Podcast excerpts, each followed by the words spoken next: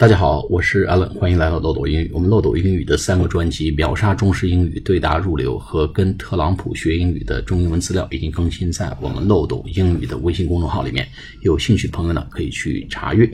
好，我们今天来对如何让别人去做事情或者求别人帮忙来做一个跟读练习。有几种表达，首先呢，我们用啊 please 啊 please 怎么怎么样。这样的话呢，就是表示客客气气的啊。Please send me the information，请把信息发给我。Please send me the information. Information, I N F O R M A T I O N，信息。Please send me the information，这是第一种。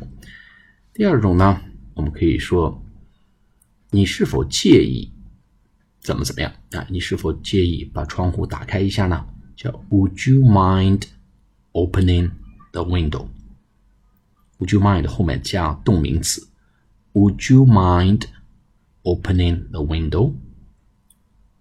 Would you mind opening the window? 这第二种。那第三种呢？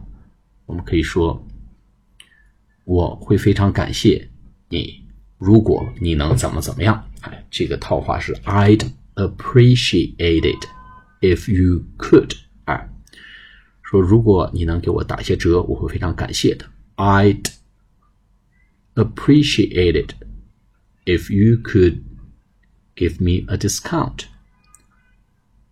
I'd 就是 I would 就 I'd appreciate it if you could give me a discount. I'd appreciate it if you could give me a discount。好，这第三种。第四种表达呢，说你是否请你是否可以请你怎么怎么样啊？Could you please 后面加动词？Could you please turn off the lights？你是否可以把灯关上呢？Could you please turn off the lights？Could you please turn off the lights？好，最后一种呢，说你是否可以，就 Can you 啊，比较比较熟人之间和不是那么正规，说 Can you pass me the pen？你可以把这个笔递给我一下吗？Can you pass me the pen？Can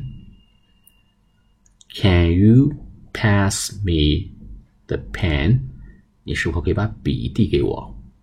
好，我们关于如何求别人帮忙，一共学了五种说法。Please, send me the information. Would you mind opening the window? I'd appreciate it if you could give me a discount. Could you please turn off the lights? Can you pass me the pen? 好，我们下次节目再见，谢谢大家。